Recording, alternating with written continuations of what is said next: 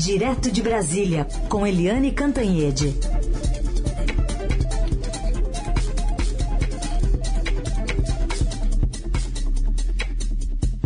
Oi, Eliane, bom dia.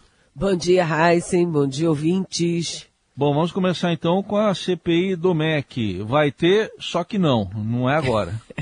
pois é, tem, mas não tem. Né? Dizem que os mineiros são aqueles que ficam em cima do muro. Mas tem um mineiro muito especial nessa história, que é o senador Rodrigo Pacheco, que é de Minas Gerais, mas ele dessa vez extrapolou na mineirice né? Ele não ficou só em cima do muro, né? Ele criou a CPI, aliás, vai criar hoje, vai fazer a leitura oficial criando a CPI hoje, mas com uma condição de que a CPI só comece a funcionar depois das eleições. E mais, em vez de uma, duas CPIs. Uma que é contra o atual governo, aquele escândalo todo do MEC, dos pastores, das negociatas, troca de Bíblia, ouro, aquela coisa toda. Então uma é essa. E a outra é das obras inacabadas da, do MEC nos governos do PT. Ou seja, uma no ferro, uma na ferradura. Poderia ser isso, viu, Heisen? Mas está mais mas olha, eu acho que está menos no ferro, mais na ferradura. Por quê? Porque quem lucra com essa história é o presidente Jair Bolsonaro. Quem é que não queria uma CPI nesse momento? o presidente Jair Bolsonaro.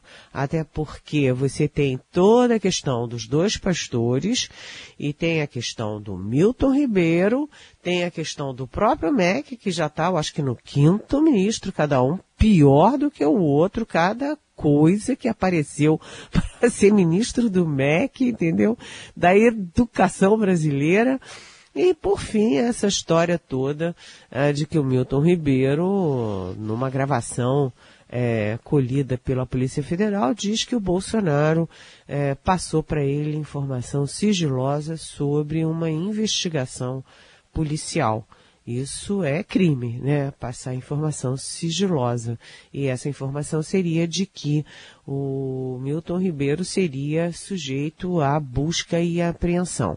Aí quando questionaram o Milton Ribeiro, ele disse, ah, não, foi só um pressentimento do presidente. Hum, além de mito, é evidente, o presidente, né? Ele tem pressentimentos que acontecem no dia seguinte. Puxa vida. Mas enfim, essa decisão do Rodrigo Pacheco, ela é muito polêmica, mas ele diz o seguinte, que foi uma decisão dos líderes, que ele apenas acatou a reunião dos líderes de ontem.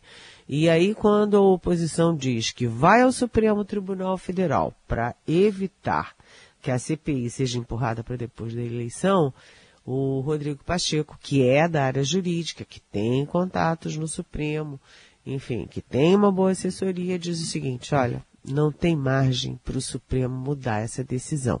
Ou seja, a CPI do MEC é uma CPI nat morta. Ela já nasce morta, porque depois da eleição isso não vai ter interesse nenhum, né, Raíssa? É. É isso aí, depois da eleição, daqui a três meses, é fim de governo, independentemente, não sabemos se vai ser, vai ser reeleito ou não, mas é um fim de governo. E vamos ver, a oposição está dizendo que vai ao STF, né, é, Eliane, mas você já destacou aí que não é uma decisão tão simples assim. É, queria falar de outra vitória aí do governo, do presidente Bolsonaro. Você falou em pressentimento, né? É, que ele pressentiu que está difícil se reeleger e quer aprovar a todo custo essa PEC aí dos benefícios, ou PEC da reeleição, ou PEC do desespero. Tem muito apelido essa PEC, né, Helene? pois é, essa PEC tem muito apelido, mas eu gostei muito, muito de um apelido que um, um leitor, um leitor que me acompanha há bastante tempo e é uma pessoa muito inteligente, é, que ele me mandou ontem e que eu provavelmente usarei como título da minha coluna é, de sexta-feira no Estadão. Olha aí eu dando spoiler da própria coluna. ele chamou a PEC de golpe de misericórdia. E segundo ele, o Bolsonaro já destruiu tudo, agora ele dá o golpe de misericórdia acabando com a economia. Mas o fato é o seguinte, é, o Bolsonaro tem recursos, né? Ele tem tropa, porque ele tem o Centrão, né? São vários partidos, o próprio partido dele, o PL, o PP, é, PTB, é, o PRTB, etc, etc. E ele conseguiu o seguinte, ele conseguiu é, dobrar a previsão de liberações do orçamento secreto, não é à toa, conseguiu calar o relator da, da PEC na Câmara, que é o Danilo Fortes, do Ceará, e ele conseguiu o que ele queria, ou seja, não mexe na, na PEC que veio do Senado e como a Câmara vai apoiar, vai aprovar o texto como veio, não precisa voltar para o Senado, ou seja, o governo ganha tempo. Então, nem vai ter o aumento é, de valores como estava previsto, porque o Danilo Forte queria incluir também o pessoal de aplicativos e isso ia dar um salto de 41 bilhões para 50 bilhões de reais. Né? Uh, nem vai ter esse impacto e também não vai ter que voltar para o Senado. Então, aprovando integralmente como veio do Senado, já está pronto para execução. Né? Execução. Aí eu vou contar um bastidor, né? Eu que moro em Brasília há muito tempo. Os funcionários é, das áreas que vão ter que fazer a execução disso tudo, estão muito, muito tristes, muito chateados, porque eles sabem que isso é uma mutreta, sabem que isso derruba o teto de gastos, a responsabilidade fiscal, a lei eleitoral, ou seja, implode a institucionalidade brasileira. E ontem, uma conhecida mandou uma mensagem chorando, porque ela está trabalhando em como agilizar a execução disso. E, e é triste, né? porque ela sabe que ela está sendo parte, está sendo parte dessa máquina, né, para moer as institucionalidades brasileiras. Mas o fato é o seguinte, está tudo pronto e o presidente Bolsonaro mil por hora, ontem fez aquela reunião ministerial que a gente falou, é, e só discutiu urna eletrônica, como fazer, como cada ministro ajudar, estimulando os ministros a usar rede social, dar entrevista, aparecer muito, é, fazer palestra, aparecer para todo lado, mas com cuidado, olha. Cuidado com a lei eleitoral, ou seja, pode fazer qualquer coisa, mas não seja flagrado, hein? É igual aquela história do Pedro Guimarães na Caixa Econômica. Pode fazer tudo, olha, mas desde que ninguém descubra, não é? O fato é que o governo corre contra o tempo porque o governo não, né? O governo virou uma grande campanha, né? O grande comitê de campanha. Uhum. Então, o governo, que é o comitê de campanha do Bolsonaro, corre contra o tempo, porque eles acham que julho é uma data decisiva para o presidente recuperar pontos nas pesquisas e recuperar também a chance de ir para o segundo turno, evitar que o ex-presidente Lula ganhe no primeiro turno. Então, vem aí, né? Vem aí, não, tá vendo, a gente tá vendo aí a PEC, é, derrubar a CPI do MEC, a, o dobrar os, o orçamento secreto, as viagens, botar todo, tudo para funcionar. Tanto que ontem o general Braga Neto, que não é mais do governo, e vai ser o candidato a vice na chapa, estava na reunião ministerial. Se ele não é, é ministro, se ele não é do governo, ele não podia estar na reunião, mas estava. Né, o que deixa a tal marca de batom de que a reunião não foi de governo, foi de campanha e o Palácio do Planalto está sendo usado como comitê de campanha. Além de tudo isso, né, o presidente Bolsonaro também recebeu 200 prefeitos lá no Palácio do Alvorada em campanha 24 horas por dia. Vamos ver se isso rende efeito nesse mês de julho. Vamos lá. É, Eliane, aliás, sobre esse assunto da PEC, tem uma pergunta de uma ouvinte, a Júlia Amado. É, ela quer saber se uma vez aprovada a PEC aí, que amplia benefícios, pagamentos só até o fim do ano, né? Ela pergunta se é possível reverter no próximo mandato, criar uma forma até mesmo com outra PEC para anular essa. É a pergunta da Júlia Amado. Oi, Júlia. Na verdade, o que interessa para eles é que seja emergencial até dezembro, ou seja, é uma PEC que vale durante as eleições. Né? É... Aí, Júlia, é aquele negócio. O que interessa é agora, se não for agora, depois também ninguém mais está ligando para isso.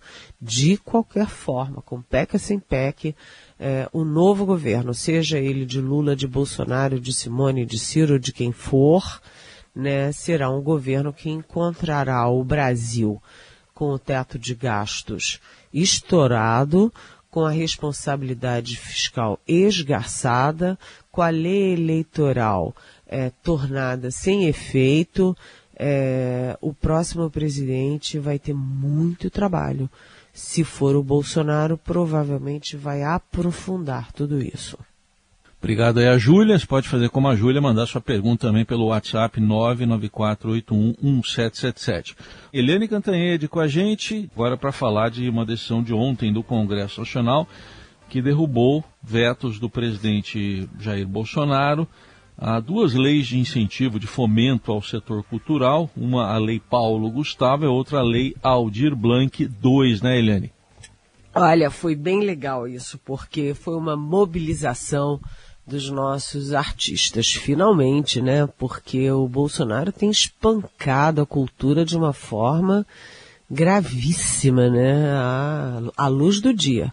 O primeiro secretário de Cultura fazia um evento público com música hitlerista, né? Símbolos hitleristas, né? É, textos hitleristas, ou seja, nazistas.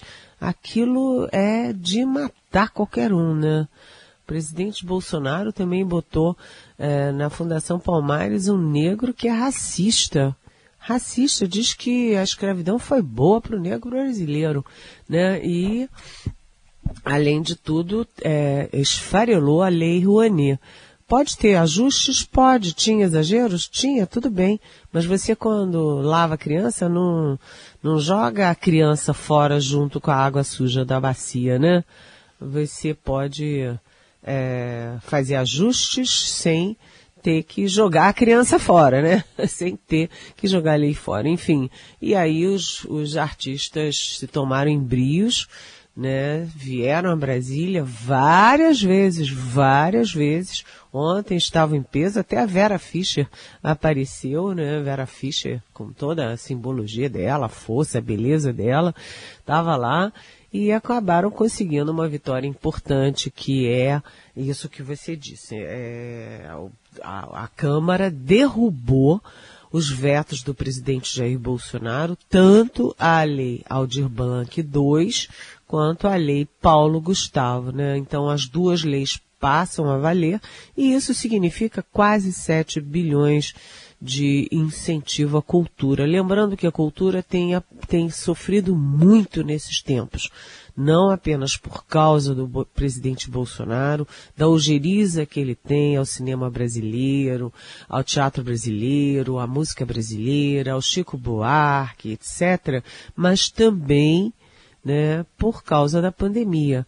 Com a pandemia, os shows, né, os espetáculos foram todos cancelados por causa das aglomerações. E é claro que você fazer show é, remoto, show pela internet, não tem o mesmo impacto, não tem o público, não tem o financiamento necessário. Então, é, foi aí uma derrota do presidente, mais uma vitória da cultura nacional. E, e aí a câmara entre um e outro, né, ali com os atores presentes, com toda a visibilidade que eles têm, aí a câmara miou e votou a favor dos artistas. Muito bem. Outro assunto para a gente destacar aqui, está chegando 5G, né, Eliane? E começa por aí, em Brasília. Exatamente. O 5G é uma revolução, né? Toda tecnologia de ponta é uma revolução fantástica. E o 5G a gente acha que é só, ah, vai ficar mais rapidinho o telefone. Não é só isso não, gente. O 5G é uma revolução tecnológica importantíssima, né? Porque ganha muito, ganha 10 vezes em velocidade para baixar texto, para baixar vídeo, é, para baixar áudio é, na internet, é 10 vezes em relação ao 4G, como também interfere diretamente na latência. A latência, eu vou explicar assim bem rapidinho, é a, quando ele, a, o, o, há uma emissão de sinal, a resposta a esse sinal é uma latência, né? E a latência vai ficar agilíssima. Isso significa que a latência do sistema 5G é mais rápida do que a latência da, do cérebro humano, ou seja, eu recebo uma informação e reajo a ela né? O 5G vai reagir ao estímulo mais rápido do que a minha mente. É uma coisa espetacular que tem impacto é, na, na, na, na, no telefone celular, na internet, nos carros que são autônomos, que não precisam de motorista, nas sinalizações de trânsito, né, nas, ou nas cirurgias à distância, que estão cada vez mais comuns no mundo inteiro. O médico pode operar a muito, muitos, muitos quilômetros de distância do paciente é, com a, a, a alta tecnologia, mas hoje tem que ter muito cuidado por causa do tempo de resposta. Mas como você vai ter um tempo de resposta rápido, rapidíssimo, praticamente instantâneo, né, as cirurgias vão ser favorecidas. Então é um grande ganho. Aí começa por, pelo Distrito Federal, como você falou, Heisen, até porque aqui é a capital, isso vai servir como piloto. Depois a segunda é, cidade deve ser Belo Horizonte, a grande Belo Horizonte, e vai se espalhando pelo Brasil afora. Isso tem um efeito enorme é, não apenas nas comunicações, mas em vários outros setores da vida nacional e da vida mundial, né? Isso já vem usado, por exemplo, na Coreia do Sul com grande impacto, grande é, sucesso, e a gente torce para que aqui no Brasil também seja um sucesso do ponto de vista de serviço, é, cada um que está ouvindo a gente, você, Heisen, nossa equipe, né? A Laís, o Moa, etc. E a Carolina, que está lá de férias, é, a gente tem que é, checar se os nossos celulares, por exemplo, já estão aptos para usar essa tecnologia 5G. Se é, o celular comporta né, tecnologia 5G. Se comportar, a gente não vai precisar fazer nada, não vai precisar ligar, acionar, ouvir musiquinha, apertar botão, nada. É automático entra o 5G no seu celular onde a rede estiver disponível. Então, é, boa sorte, sucesso e dê tudo certo, né? Tomara, é isso aí. E aí vai se espalhando por todo o país. Só que eu estava lembrando enquanto eu te ouvia aí, é, que eu cobri como repórter, é, a gente não falava 1G na época, mas enfim, acho que foi em 93, teve a cerimônia do lançamento aqui da telefonia celular em São Paulo, já tinha ocorrido no Rio. E eu, me, eu só não lembro quem ligou para quem, mas eu lembro que o presidente era Itamar Franco, ele estava na cerimônia e ligou para alguém, acho que foi para algum ministro, não vou lembrar o, é, o, o, governador era o Fleury e o prefeito era Maluf. Cada um fez uma ligação lá. Mas mudou muita coisa, né? Nossa, olha que coisa espetacular, né? É. é. um governo de transição, né? Porque o Itamar Franco é. era aquele homem que ninguém esperava é, muita coisa e o país se uniu em torno do Itamar para fazer uma transição tranquila, saudável. É, e o único partido, na verdade, dos grandes partidos que não apoiou a transição, que não ficou do lado do Itamar, foi o PT. Bom, rapidinho aqui dá tempo de uma pergunta, que o Ayrton, ele está perguntando por que que imprensa, mercado também insistem, ele fala aqui, procurar uma outra, ele põe outra entre aspas, terceira via, considerando que o Ciro Gomes, por mais estridente que seja, tem se mantido em terceiro nas pesquisas desde o ano passado, exceto no período em que o Moro esteve no jogo. Ele quer saber por que estão procurando outra terceira via. Oi, Ayrton. Primeiro, porque o Ciro Gomes não é uma terceira via, porque uma terceira via você imagina alguém capaz de é, ter interlocução, ter simpatia, ter apoios, desde a esquerda até a direita. É alguém que amplia os leques de apoio. Ayrton, o Ciro Gomes não é homem de ampliar apoio, ele é homem de guerra, né? De, pelo contrário, de reduzir o raio de ação dele, o raio de penetração.